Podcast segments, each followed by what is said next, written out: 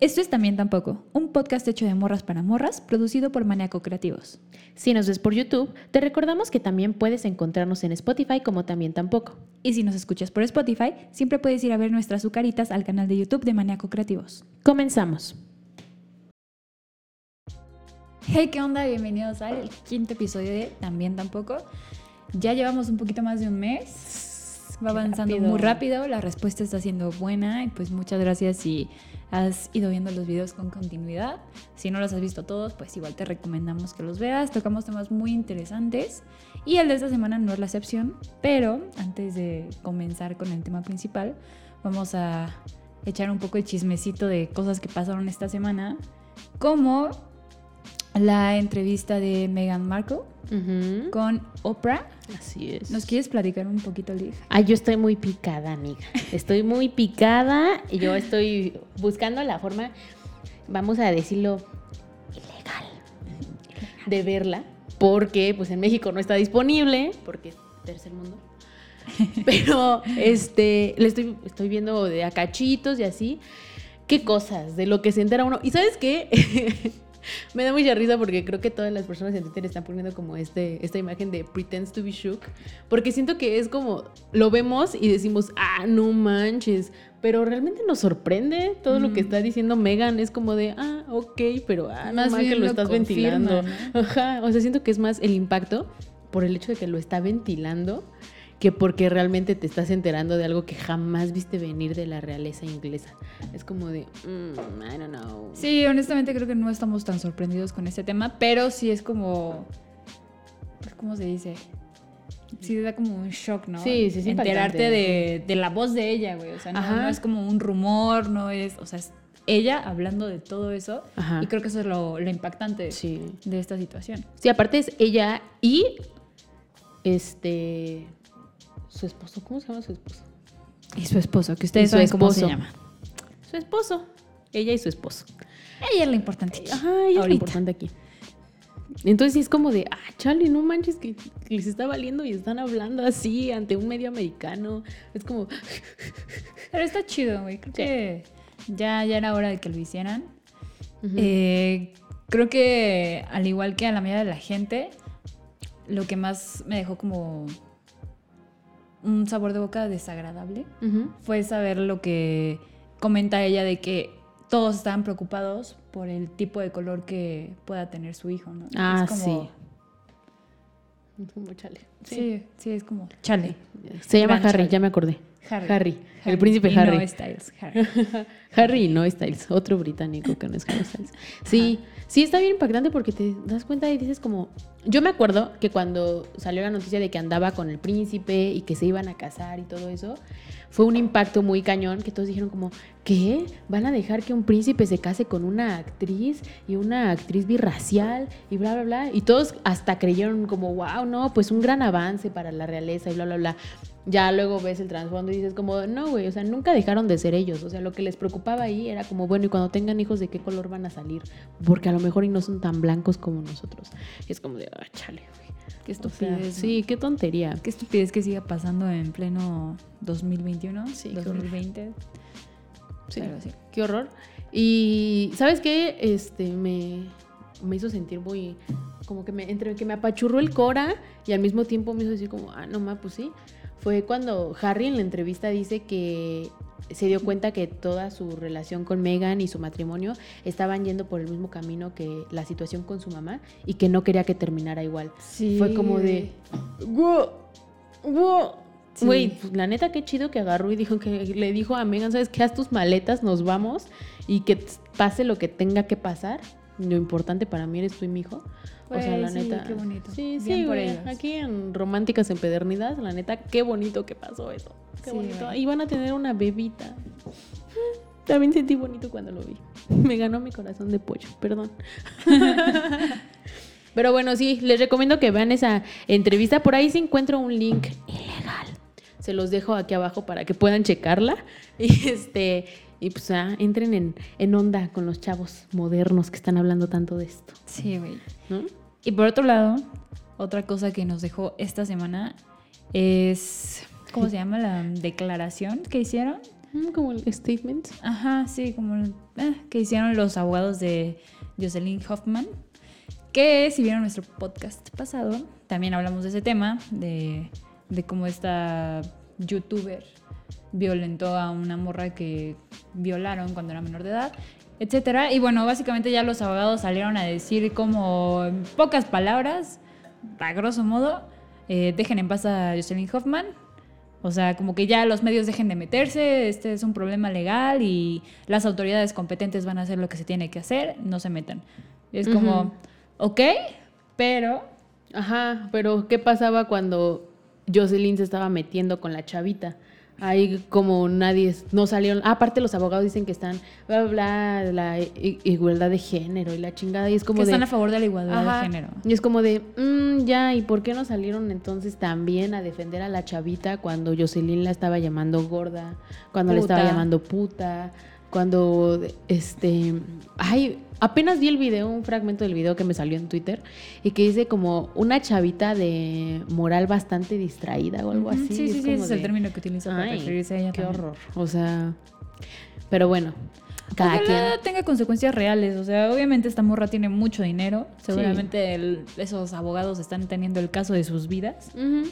Pero pues ojalá no se quede nada más en pues en un chisme y en un argüende de la farándula Sí, claro. actual mexicana. Porque Sí. la neta sí merece tener consecuencias. Sí, porque sí, o sea, realmente es algo que pasó y que hay pruebas y que como igual lo mencionaba el, el, el video pasado, la chava esta abogada de Twitter que puso, si realmente hacen el trabajo como tienen que hacer los abogados de la chavita, tienen el caso ganado. O sea, 100% y pues ojalá así suceda. Ojalá. Y por último, la mejor noticia de esta semana, antes de pasar al tema principal, eh, fue un suceso muy bonito que nos dejó la marcha del 8 de marzo, de la conmemoración del Día de la Mujer. Y bueno, ¿nos quieres contarle qué pasó, qué pasó ese día? ¿De quién estamos hablando? De la Little Caesar.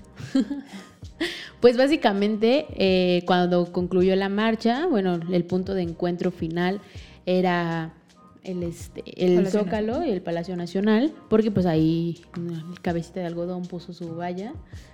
Y estaba el cuerpo policíaco. Ojo, ya no se llaman granaderos porque según desaparecieron el cuerpo de granaderos. Según.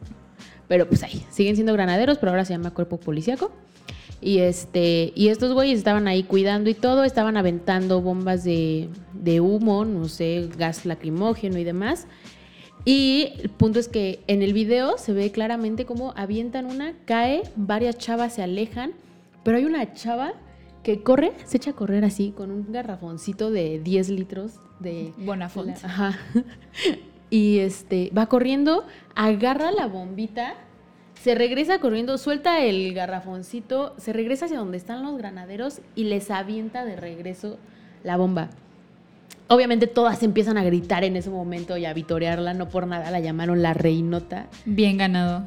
O sea, bien ganado. Vi un tweet que decía, esa morra en ese momento inventó el punk. Y sí, ¿sabes? O Güey, sea, sí. Estuvo increíble, güey. Sí, sí, eso muy, muy. pff, me voló la cabeza cuando lo vi, de verdad. Fue como de wow, wow, wow, wow, wow. Sí, güey. O sea, incluso al punto de que se revelaron la. Bueno, revelaron la identidad de esta chava. Este, se ventilaron sus redes sociales. Y este, ella ya incluso abrazó el término de la reinota en sus redes sociales, ya está así, como la reinota.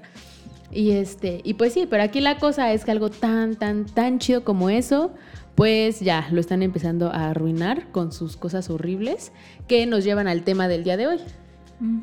El tema de hoy eh, está... Hubiera estado mejor que saliera antes porque el 4 de marzo es el, el Día Mundial de la Obesidad. Y bueno, por cuestiones de agenda se nos pasó. jeje. Jeje. Pero justo lo que le pasó a esta chava, a Lila Sisa, fue que, o sea, hizo una acción, güey, o sea, digna de que esté en nuestros libros de historia del futuro. Pero pasa que la morra es de cuerpo grande. Entonces, nuestra sociedad gordofóbica, que es otro de los temas del podcast de hoy, están minorizando todo lo que hizo por su cuerpo. O sea, es como. ¿nos puedes leer el tweet que, que puso o parafrasearlo? Porque neta, o sea, la morra hizo algo increíble y solo porque tiene un cuerpo grande le están criticando por su cuerpo y es como, o sea, ¿cómo puedes pasar de aquí a criticarla por eso? O sea, no, no hay una, no, no tiene sentido, ¿no? Exacto. El tweet les va a estar apareciendo por aquí, pero igual se los voy a leer. Dice, no es mi cuerpo, es la gordofobia y las ganas de andar comentando del cuerpo de los demás. No me manden dietas, no frieguen. O sea, ¿en qué momento decidieron que era buena idea que como se hicieron públicas las redes de esta morra, ah, le voy a mandar dietas? Güey, o sea, ¿Qué les pasa? O sea, qué violento. ¿En qué momento decidieron que era una buena idea? O sea, ¿qué- qué- cómo, cómo llegas a esa conclusión? ¿Cómo dices, ah, sí, esta fue la morra que le regresó la bomba a los policías? Ah, es gorda. Ah, le voy a mandar una dieta para que baje de peso. ¿Por? Güey, o sea, y qué mal que pasó, pero qué bueno que pasó esta semana, porque, como decíamos, tiene muchísimo que ver con el tema de esta semana, que básicamente es la obesidad y la gordofobia, que por aquí arriba les va a estar apareciendo el título.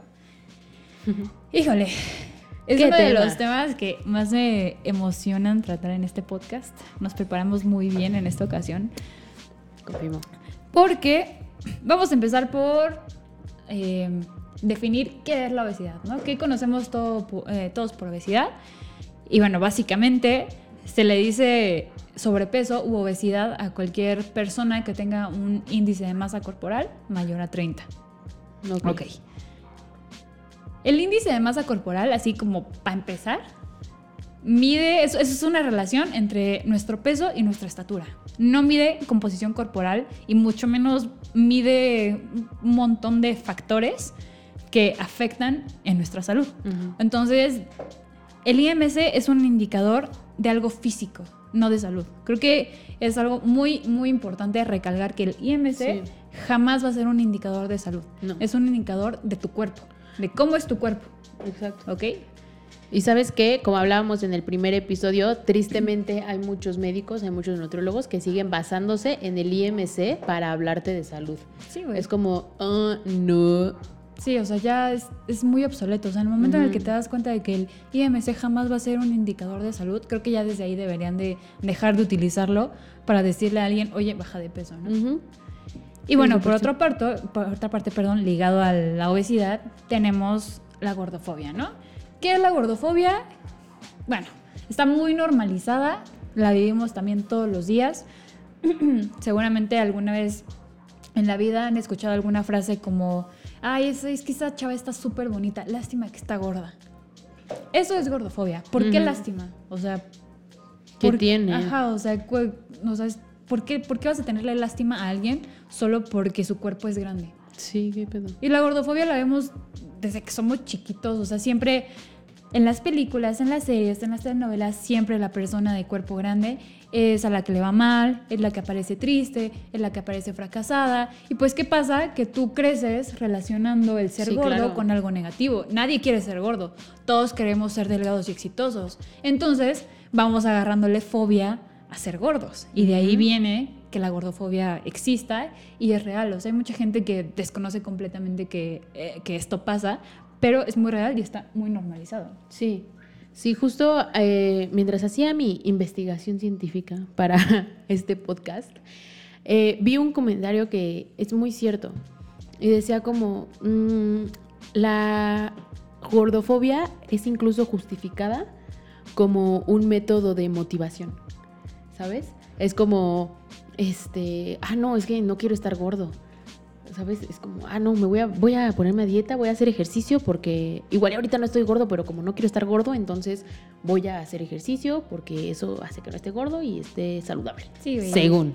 Sí, ¿no? y siempre te dicen que si eres delgado, pues vas a ser exitoso, ¿no? Exacto. que, o sea, tú baja de peso y mira, tus problemas se van a resolver. Sí, ya. mágicamente. Olvídate de todo, de todo lo malo que vas te a pasa en tener un mejor empleo, te van a dar seguro social. Sí, sí, te vas a casar con el amor de tu vida, o sea. Solamente baja de peso, llame ya. 01800, no más gordos.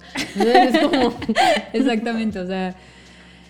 Y pues no, no pasa. Y otro ejemplo que daban ahí y que sí siento que es como que muy, este, no sé, como que siento que hasta yo lo he vivido, es cuando te remarcan tanto, tanto, tanto que estás gordo, que te dicen como, es para que se pongan las pilas y ya baje de peso, es para que, güey, tengo espejos en mi casa, yo también lo veo, no tienes por qué estármelo diciendo, y si no he querido bajar de peso, o si no he bajado de peso, o si lo que sea, es mi problema. ¿Por qué crees que puedes mencionarlo o que el hecho de mencionarlo va a hacer que justo mágicamente el 01800 no más gordos aparezca en mi vida y baje de peso, mágicamente, y sea todo lo fabuloso que debería ser?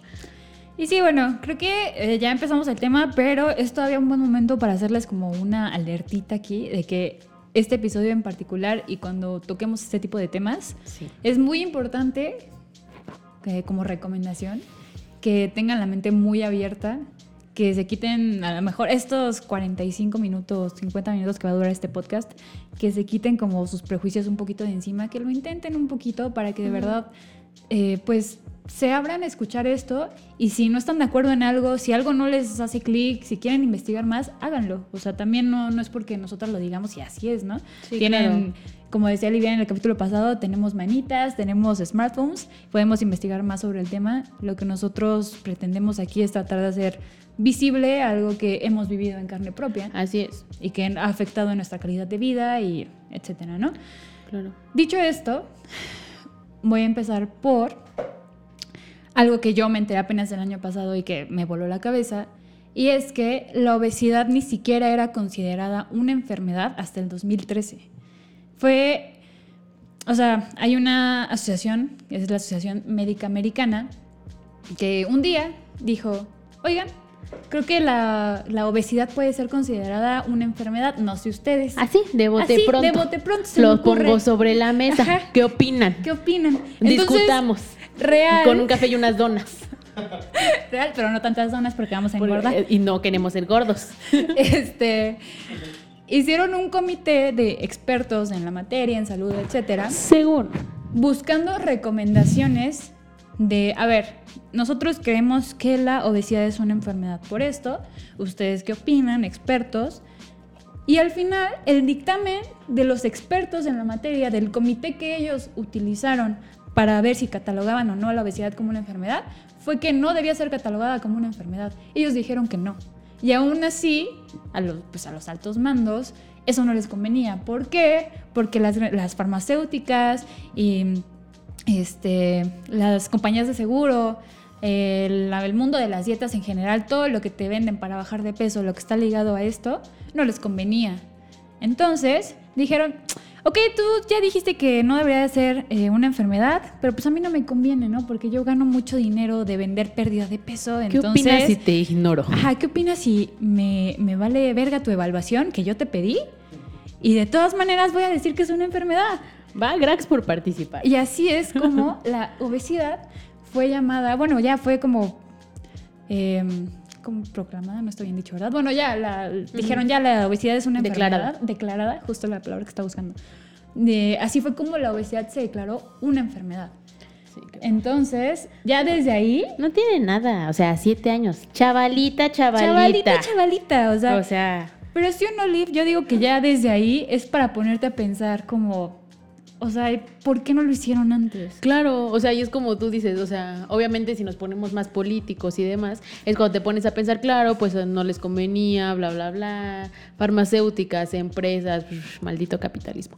Entonces es como, te pones a ver y otra vez caemos en eso, ese es el problema aquí y es la razón por la que de pronto la obesidad es declarada enfermedad y entonces ya no es solamente la persona gorda. Entonces es la persona enferma de obesidad. Y entonces ya valió. O sea, ya es como de, ah, chale. Justo. ¿Sabes? Es justo lo. O sea, lo único que trajo consigo que declararan a la obesidad como una enfermedad fue más estigma para las personas que viven en cuerpos grandes y que de por sí ya vivían estigmatizadas de toda la vida. O sea, de vivir toda la vida siendo los fracasados, los ya ponte a dieta, etcétera, etcétera, etcétera. De repente esta asociación se le hace muy buena idea que ya toda la gente que sea gorda tenga que ser enferma. Güey, o sea, eso les trajo mucho más estigma. Y de ahí creo que puedo pasar a otra cosa que es muy importante, porque hay mucha gente que dice, ok, pero pues es que la gente gorda sí se enferma más, güey. O sea, es que la gente gorda le da diabetes. La gente gorda güey, tiene mejor, eh, peor calidad de vida, güey, les duelen las rodillas, yo qué sé. Ok, puede ser un factor para que algunas enfermedades pasen, ¿no? Ujú. Eso, o sea, no, no estamos desmintiendo eso, ¿no? No Claro. estamos diciendo, o sea, creo que hay mucha gente que a veces confunde el hecho de querer erradicar la gordofobia con descuídense, no hagan Claro. ejercicio, coman mal, este, sean sedentarios, o sea, no. Sí, claro. Este enfoque que nosotras estamos empezando a tratar o a empezar a llevar más a cabo en nuestra vida, que es de la, de la salud en todas las tallas y la alimentación incluyente e intuitiva, no quiere, no está peleada con que te sientas bien, no está peleada con que seas saludable y con que tú hagas ejercicio. Está peleada con el estigma y la violencia que viven las personas de cuerpos grandes. Exacto. ¿Estamos de acuerdo? Exacto. Y ahí creo que también es importante mencionar que justo, o sea, como dices, cuando nos empezamos a, a adentrar en todo esto de la salud en todas las tallas y demás, creo que cuando se lo mencionas a, un- a algunas personas, así como que como algo nuevo, y tal vez no lo entienden y solamente se quedan con que en algún momento lo mencionaste y después dices como de, ay, güey, como que quiero bajar de peso. Y dicen como de, ay, no, pues que no, que tú muy jaes Sí. y muy salud en todas las tallas. Es como de, pues sí, güey, ¿y qué? ¿Sabes? Es como, ¿y eso qué? O sea, no te estoy diciendo me voy a poner a hacer la dieta de la manzana durante un mes para bajar de peso. O sea, No, o sea, realmente puedes buscar tener algún cambio en tu alimentación, a lo mejor porque estás inflamado, porque últimamente por cuestiones de tiempo has estado comiendo súper mal y estás consciente de que has estado comiendo muy mal, pero eso no quiere decir que te vas a poner a dieta, ¿no? no vas a volver a estar a dieta súper estricta, ¿no? Y esa es otra cosa que cuestionan muchas personas que, que, que no están muy de acuerdo con este enfoque, que dicen, ok, pero es que ¿y dónde queda la salud? Y no sé qué.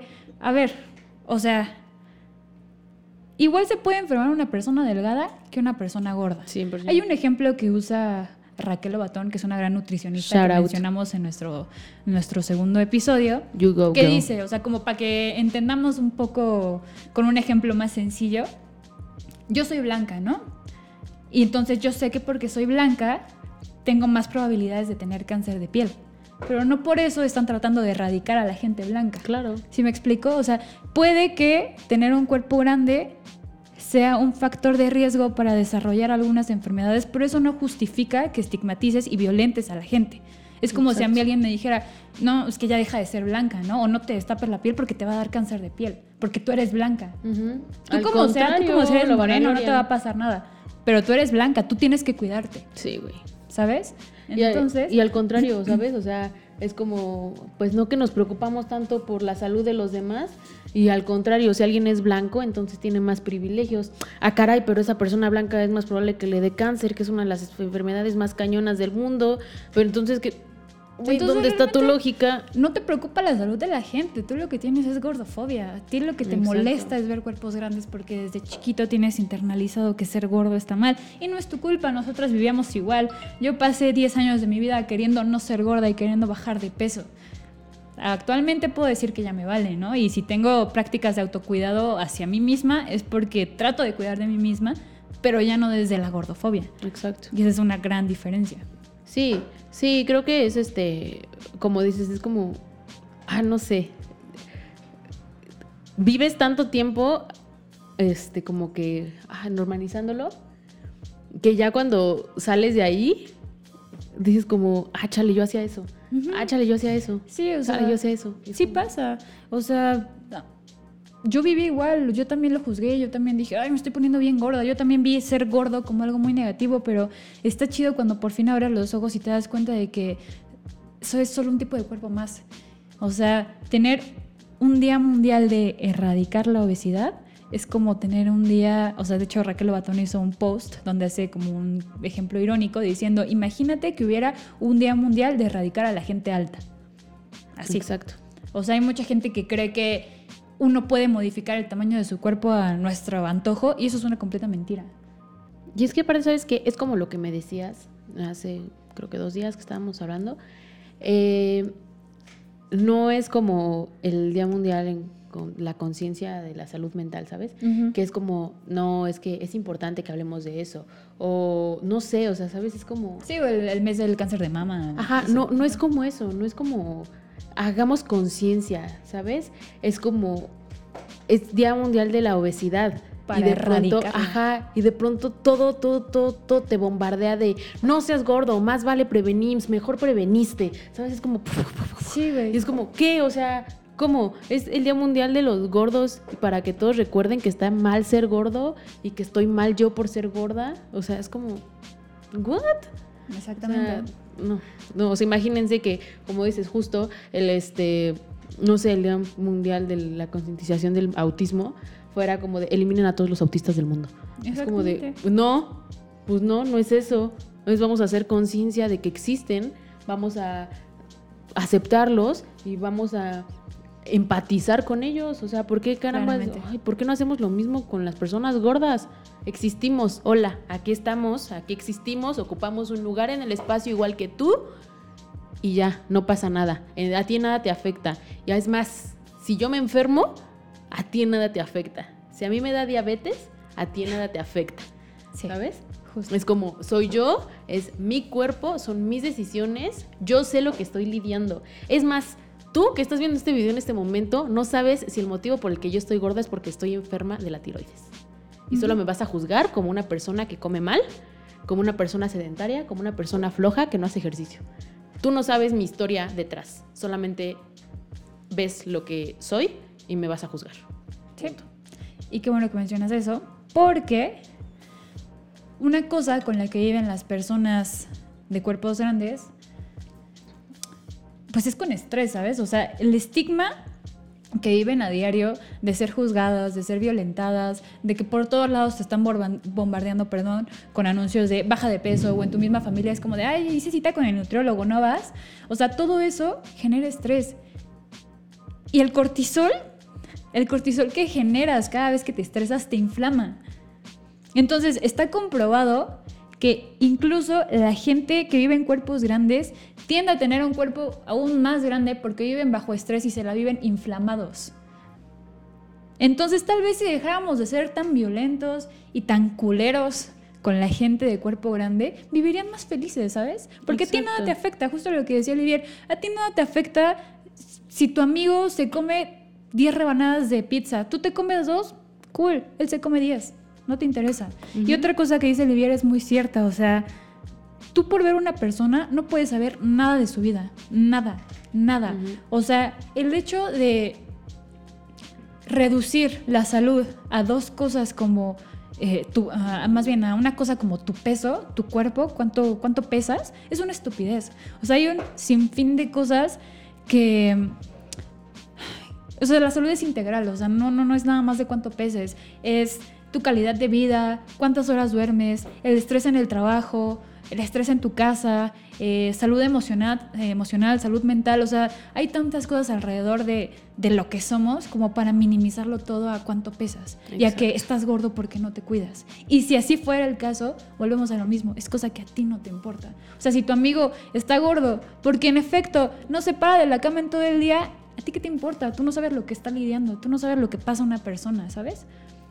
Entonces, Son muchos factores.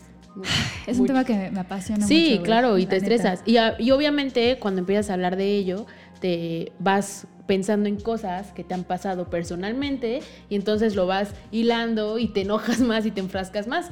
O sea, ahorita que tú estabas diciendo esto, que dices no puedes reducir la salud de una persona simplemente al cuánto pesa, me puse a pensar en dos cosas. La primera A ver. fue aquí, mi historia, aquí, historias engarzadas con la LIF. este, güey, tú y yo vivíamos juntas el tiempo en el que yo estuve embarazada. Claro. Básicamente, ocho meses de mi embarazo, yo estuve viviendo contigo. Ajá.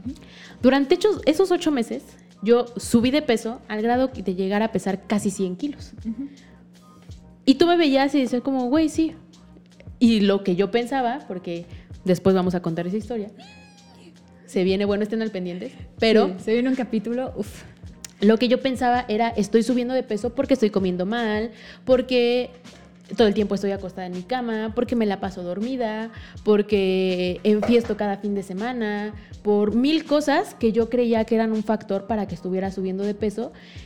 Pero no me importaba. O sea, no sé si te acuerdas que era como de, ay, güey, ya subí de peso. Pues ni pedo, vamos por garnachas, ¿no? ¿Sabes? Sí. Era como de, güey, Sí. pues ya. O Hoy sea, tocan porque- tacos. Hoy tocan tacos o tocan pambazos, ¿sabes? O sea, era así como que, pues ya, o sea, Pero de pronto, turns out que estaba embarazada y que si estaba subiendo de peso es porque había un bebé dentro de mí. Sí. Y por otros factores que pues, pues qué, las mujeres embarazadas normalmente suben de peso, ¿sabes? O sea, era como de, ah, ok, entonces no solamente estabas gorda, no solamente te estabas poniendo gorda, estabas embarazada. Ah, ok, eso, y me acuerdo mucho que había personas que cuando nació mi bebé, me decían como de, ay, no, pues es que, claro, no, pues ya te ves delgada ya te ves delgada, es que era el bebé, era el embarazo. Y era como de, gracias, hubo un momento, obviamente mi autoestima se vio muy, muy afectada cuando, cuando pasó todo lo de mi bebé por cosas que ya se van a enterar. Y obviamente cuando me decían como de, no, es que bajaste un buen de peso, es que ve cómo te ves, o sea, te ves súper delgada. Ahorita ya no, chavos, ni me vean, ahorita ya no. Pero en ese momento sí bajé mucho de peso. O sea, mi ropa me nadaba, o sea, eran como de, chale, sí bajé un buen de peso. Y obviamente salí de ese ya me vale estar gorda, vamos a comer garnachas, a regresar y decir, ¿cómo que solamente estaba gorda por estar embarazada? O sea que todavía puedo ser delgada. ¡Fum! Se me volvió a botar el chip en la cabeza y volví a decir, voy a bajar de peso y voy a bajar de peso y voy a bajar de peso y no me importa lo que tenga que hacer, voy a bajar de peso, voy a bajar de peso, voy a bajar de peso. Hasta que otra vez, un día platicando contigo, me volvió a botar el chip y fue como de, ah, caray ¿Cómo? Espérate, ¿cómo que otra vez lo estoy haciendo mal? ¿Sabes? Pero es justo eso. O sea, cuando yo subí de peso, toda la gente decía como, es que ya se está poniendo gorda, es que ya está bien gorda Livier. Ya cuando se enteraron que era porque estaba embarazada, ah, no, entonces ya está justificado que hubiera subido de peso. Ah, ok, grax, ¿sabes? Grax. Ajá. Y la otra cosa es que, creo que justo lo mencionábamos, creo que en el segundo capítulo, que era que justo los doctores que cuando llegas a consulta y lo primero que te dicen es, pues para empezar tienes que bajar de peso. Sí, o sea, que no, o sea, no saben ni qué tienes. Apenas les dijiste buenos días y ya te están subiendo a la báscula y te están diciendo tienes que bajar de peso. Sí, pero, es que me duele, baja de peso. Ajá. O sea, de verdad es como, me duelen los glaucoma, baja de peso. ¿Sabes? Y es como de. Sí, güey. ¿Y sabes qué está cañón? Otra cosa que merme la calidad de vida de la gente que vive en cuerpos grandes o sea, que dicen, es que se enferma más, lo que sea, también puede ser porque retrasan, retrasan, o sea, pueden sentirse mal con algo, pero retrasan una ida al médico porque saben que lo primero que les van a decir es baja de peso. Ni siquiera se van a tomar la molestia de preguntarles cómo se sienten, mandarles estudios o lo que sea, lo primero que van a decir es como de, bueno, pues este, te vamos a mandar esto, pero de mientras yo creo que tendrías que ir haciendo esta dieta, ¿no? Y ya te sacan tu folletito con una dieta o el número de algún nutriólogo y es como de, ok, o sea, yo vine porque ayer este, jugando voleibol me torcí la muñeca, ¿no? Eso que tiene que ver con bajar de peso. Y por eso mucha gente que vive en cuerpos grandes no quiere ir al médico. Sí, claro. Y ponen, ah, o sea, dejan de tener como este autocuidado porque saben que si van nada más van a ir a ser avergonzados, se van a salir sintiendo mal, o sea, eso me recuerda, hace unos cuatro, no como seis años, a mi papá le, diagnosticaron diabetes. Mi papá, en, efecto, en efecto, en efectivo, era una persona que pues sí, no se cuidaba para nada, no comía bien, eh, tomaba mucho refresco, ya saben, ¿no? Todo todo, todo lo malo lo hacía mi papá, no tomaba ni una gota de agua, etcétera, etcétera. Entonces, yo lo acompañé al doctor cuando lo diagnosticaron y nunca se me va a, olvidar que el doctor, para decirle a mi papá que tenía que bajar de peso y, pues, bueno, cuando que tenía que bajar de peso, le dijo, si ¿quieres, ¿quieres ver a tus hijos graduarse? ¿Quieres ver a tus hijos crecer? Baja de peso. O sea, me acuerdo de la cara, así de la carita, su, su, carita de mi papá en ese momento cuando el doctor le dijo eso tan violento y tan agresivo que dije, wow, o sea, ahora lo pienso y digo, güey, o sea, en ese momento fue como de, no, pues sí, le habló con la verdad, ¿no? Pero ahora lo pienso y digo, no, güey, o no era necesario. No era necesario decirle, te vas a morir para que mi papá agarrara la onda, o sea, era tan fácil como de, güey, aquí están tus estudios, tienes que modificar un poco estos hábitos, bla, bla, bla, haz ejercicio, bla, bla, bla. No era necesario decirle que si no bajaba de peso no nos iba a ver crecer a mí y a mi hermano, ¿sabes? Creo que no había necesidad de llegar a ese nivel y eso es algo que sufren a diario las personas que habitan en cuerpos grandes y más cuando van a consulta. Sí, claro, sí, súper sí. O sea, como dices, llegas y ni siquiera te ha visto ya, es como de, ay, baja de peso. ¿Sabes que a mí me caen muy bien los doctores que no te pesan? que solamente dicen como, ¿sabes cuánto pesas? No, ah, bueno, y ya. Sí, güey. O saben qué, amigos, si ustedes no, si ustedes no lo saben, pueden no pesarse. O sea, si ustedes llegan a consulta y lo primero que quieren es subirlos a una báscula, tienen derecho a decir, no me quiero pesar. No me quiero pesar. Mándame estudios, me hago estudios, los que tú quieras. Pero no tienes por qué pesarme. Si ustedes no se sienten cómodos, subiendo, cómodos o cómodas subiéndose a una, a una báscula, no tienen por qué hacerlo. No es forzoso. Porque volvemos a lo mismo. Todo lo basan en el IMC. Y nada habla más de por tu salud que unos estudios reales. Entonces, pesarse no es obligatorio. Sí. Yo me acuerdo que la última nutrióloga con la que fui, algo que sí, este, o sea, que sí como que le agradezco mucho, fue que nunca calculó mi IMC. Y creo que ahí fue donde empecé a estudiar sobre eso. Porque, o sea, ella me midió qué cantidad de peso en mi cuerpo era agua y qué cantidad era músculo, qué cantidad Eh, la era composición grasa, qué cantidad cual. era... Ajá. Y, por ejemplo, yo me acuerdo mucho que cuando yo les, cuando veían mi peso, decían como, es que no se te ve ese peso. ¿Sabes? O sea, era como de, no sé, la báscula marcaba 93 kilos. Y me decían como, es que no te ves como una persona de 93 kilos. Y yo así como de, pues no. ¿Sabes? O sea, pues no, no me veo así. ¿Cómo, cómo me tengo? Tendría que ver. O sea, Sí, no. pero pues eso peso. O sea, ¿qué hago? Mi cuerpo así está compuesto. O sea, eso pesa mi cuerpo. Sí, aparte eres alta. Exacto, o sea, es como soy una persona alta, este, hay muchos factores que influían y con ella aprendí, este, fíjate que ahorita que lo pienso, este, Ilka, saludos si estás viendo esto, ella es una persona que está dentro de esta De este movimiento. de este movimiento, ¿eh? Porque ella sí, o sea, siempre me decía como... Normalmente los nutriólogos con los que veo antes me decían como, puedes bajar de un kilo a kilo y medio por semana. Y ella nunca me decía eso, o sea, solamente me decía como... Llegaba a mi siguiente consulta y me decía como, ah, ya no pesas 93 kilos, pesas 92, 700. Y yo era como de, güey, pues casi no bajé. Es como de, ah, pero pues es que bajaste esto y esto y esto y pues tu Sí, no, no colesterol bajó, se niveló, tu nivel de agua está subiendo en tu cuerpo, es bueno que estés hidratada porque te ayuda no sé qué. Y era como de, pero es que yo quiero bajar de peso.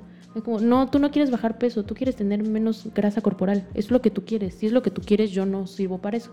O sea, si lo que quieres es estar más saludable, date, sigue viniendo. Aprovecha tus consultas, pero si lo único que quieres es bajar grasa corporal, yo no soy la persona indicada. Y me acuerdo que seguí yendo con ella. Dije, como, ah, me cae bien. y seguí yendo con ella un ratote, me sirvió un rato. Pero pues obviamente después ya fue cuando me empecé a frustrar y fue como de, ¿por qué no me puedo ver delgada? ¿Por qué no puedo ser como Selena Gómez y verme así de delgada? Y- Güey, y ahí es donde podemos mencionar otra cosa muy importante de la cultura de las dietas que nos venden que si seguimos esta dieta o que si hacemos este reto mágico de cinco semanas para tener el cuerpo perfecto para el verano, eh, es mentira, las dietas no sirven a largo plazo. Hay estudios hechos con muchísimas personas que revelan que una persona que está a dieta, o sea, sí en el momento va a bajar de peso, ¿no? Funciona, pero no funciona en largo plazo.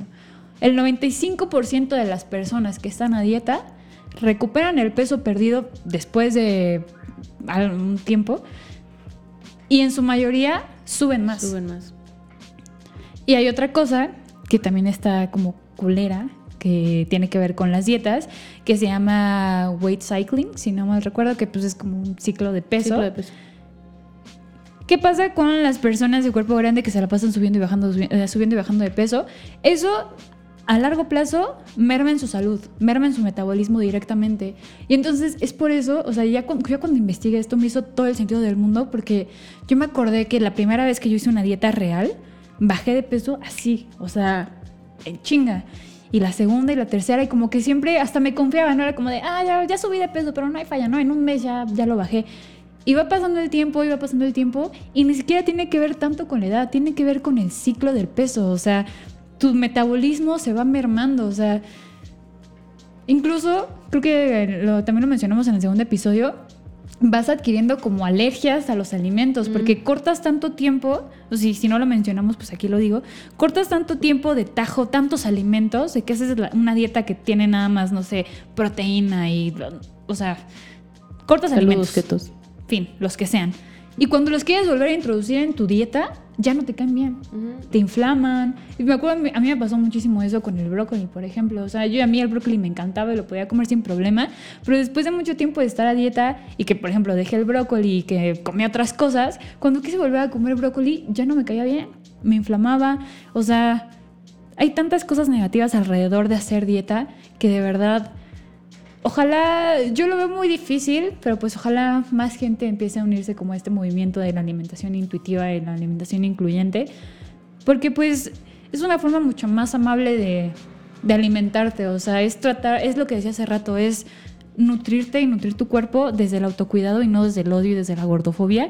Y cuando lo haces así, el impacto es muy diferente. Y los cambios también son diferentes porque pues obviamente no es lo mismo hacer una dieta de 1200 kilocalorías al día que te va a hacer bajar dos kilos en una semana a comer normal, ¿verdad? Mm. Pero cuando dejas de basar todo en querer bajar de peso y solo sentirte bien contigo misma, la neta, el cambio, el cambio aquí adentro, en el cora, se, siente, se siente muy chido. Y es difícil, pero pues es un proceso, tampoco es, tampoco es lineal, tiene muchas altas y muchas bajas. Hay días donde yo me despierto y quiero volver a hacer una dieta y luego es como de, no, a ver, no, no funciona. Recuerda que no funciona y ya no, me detengo. Sí, claro. Pero pues sí, es, es un proceso. Claro, yo también he pasado por eso. O sea, por más que diga como, no, sí, en sus cuerpos, sí, sí, body positive y todo esto, también hay días donde de verdad digo, otra vez tengo un flashbackazo a cuando acababa de nacer mi hija y de pronto digo, ah, ¿por qué no puedo volver a verme así? Y es como, no, sí puedo volver a verme así. Luego digo como, no, pero el método que estás pensando para volver a verte así no es el correcto, Olivier, por favor. Es como jalarme la correa yo sola. Pues sí, es normal. Después de tantos años de vivir a dieta y con este estigma de que ser gordo es lo peor que te puede pasar en la vida, pues obviamente es, es, muy difícil desaprenderlo. Es muy, muy difícil. Pero la neta, em, empezar a hacerlo ya, o sea, agarrar conciencia de, ok, las dietas no funcionan y ser gordo no quiere decir que estoy enfermo y quitarte como de un buen de mitos, de verdad, si les interesa, eh, investiguen más sobre esto, o sea, no nada más lo decimos nosotras porque se nos ocurrió hoy en la mañana, investiguen más sobre esto. Eh, igual vamos a dejar como ligas en la descripción de artículos y cosillas que pueden consultar, porque de verdad, este, ver cómo merma todo este estigma y todas las dietas en la gente que vive en cuerpos grandes es, triste, güey. O sea, hay gente, en la mañana apenas estaba viendo un video de Instagram TV de un como, ¿cómo se puede decir? De, un experimento social que hicieron en Inglaterra, en alguna parte de Europa, no recuerdo bien, donde entrevistan a tres mujeres gordas y este y ellas dicen como hablan pues no pues desde chiquita me hacían bullying me intenté suicidar tantas veces, odio mi cuerpo, quisiera no existir, este, nadie sabe lo que se siente vivir en mi piel. Y dices, güey, o sea, la neta, ¿hasta cuándo, hasta, hasta, hasta cuándo vamos a dejar de atacar y de violentar a las personas solo por su cuerpo, no? Sí, totalmente. Totalmente. Y sí, como dices, o sea, en el momento en que. O sea, sí van a estar los links de aquí abajo, pero también ustedes, miren, nada, les cuesta en Google escribir JAES, alimentación intuitiva. O sea, gordofobia. Gordofobia. Y en el momento en que ya, mira, creo que algo bonito de eso es que de verdad no conozco persona que no haya puesto un piecito así adentro y que haya dicho, Nel, no es lo mío, me salgo. No. al contrario, o sea, creo que conozco puros casos de personas que nada más entraron tantito y fue como, les vuela la cabeza, empiezan a investigar más, más, más, más, más y lo adoptan como estilo de vida. Sí. Siento que está muy padre, está muy bonito. Sí, y, o sea, cabe recalcar que ese enfoque no se trata de vamos a ser gordos todos y no, se cuiden y no hagan ejercicio y tampoco y tampoco es eh, hate a la gente delgada, o sea, no, no, no tiene nada que ver con eso, no estamos diciendo que ser delgado está mal y que todos deberíamos ser, o sea, no. No, se trata de eso. No les vamos a decir, vayan y cómense dos pizzas diario y puras garnachas y nunca hagan ejercicio. También tampoco, o sea, no. Sí, no, no se trata de eso. No estamos diciendo eso. Pero, lo repito una vez más, la diferencia entre cuidarte por autocuidado y no desde la gordofobia es completamente así, o sea, es, abismal. Es abismal. Es abismal, realmente. Así Pues, ¿qué más? ¿Qué, otra cosa se me está yendo? Mm, pues creo que a grandes rasgos ya abarcamos todo lo posible sobre esto. Ya les dimos Ahora sí que les estamos dando las herramientas. Sí, nuestros apuntes eran inmensos, pero tratamos de sintetizar lo más aquí. Que se pudo. Para que ustedes también lo vean y digan, ok, ok, me interesa, me interesa, voy a checar el cuadrito de aquí abajo para ver qué dejaron. O sea, sí, se, se los súper recomendamos. Y de verdad, de verdad, vean que hay otro, otra forma de ver la vida, como dijo Fer en un principio, abran su mente, guarden un poquito esas, eh, esas este, como esos prejuicios, guárdenlos tantito en un cajón, así digan, Sí, no a es ver, su culpa tampoco. quédense ahí. O sea, sí, nosotros sabemos que así nos educaron. Así, desgraciadamente así crecimos, así nos educaron, creo que a todos. Entonces es como de, bueno, sácalo tantito de tu cabeza, guárdalo en un cajón, no, lo, no peles esos prejuicios por un momento, adéntrate un poquito en esto que te estamos presentando. Puede que lo tomes, puede que no, puedes que digas, estas morras están locas. Sí, güey, me acuerdo que en alguna ocasión publiqué algo en Instagram y un amigo que es instructor fitness, cabe Ah, mencionar, me dijo como de, pero es que estás dejando de lado la obesidad infantil.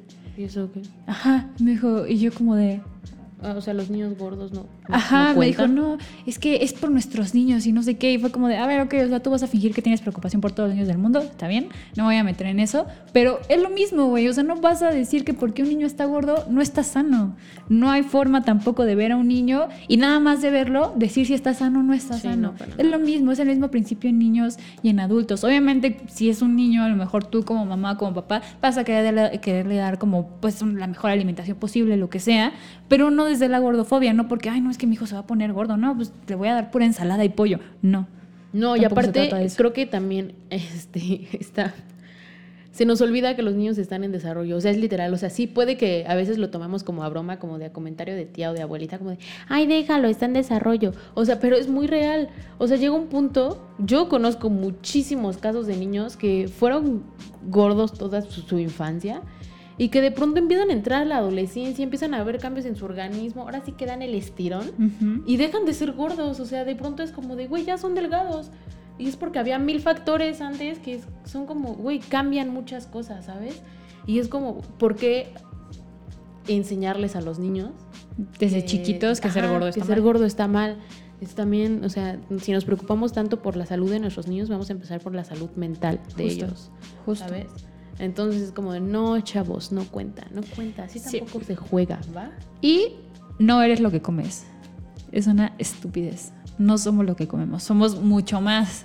Somos mucho más Así es. que nada más una rebanada de pizza o una dona de chocolate. Somos Así más es. que eso, somos seres humanos, todos merecemos el mismo respeto, tengamos el cuerpo que tengamos. Nadie merece vivir violentado, avergonzado por ser quien es. Y pues ojalá les sirva como un poco para hacer conciencia, para ser menos gordofóbicos, para que lo traten de erradicar de su, de su vida. Está muy normalizado. Todos hemos hecho comentarios gordofóbicos, los hemos escuchado y los normalizamos. Claro. Pero creo que el día que, que hagamos conciencia de que a veces nuestras palabras pueden definir todo el estado de ánimo y todo el futuro de una sola persona, pues tal vez dejemos de hacerlo, ¿no? Sí, sí, es, como dices, es importante que, que lo veamos así, ¿no? Y pues ya para cerrar, la recomendación de la semana, tú tenías una, ¿no? Y- Yo tengo, básicamente, sé que probablemente voy a ser muy juzgada por esto, pero de verdad lo leí, me interesó mucho, me llamó mucho la atención y me pareció muy, muy interesante todo lo que tienen ahí, de verdad. Eh, les voy a dejar aquí las notitas, abajo les voy a dejar los links, pero también les recomiendo que tal cual en Google escriban gordofobia animal político.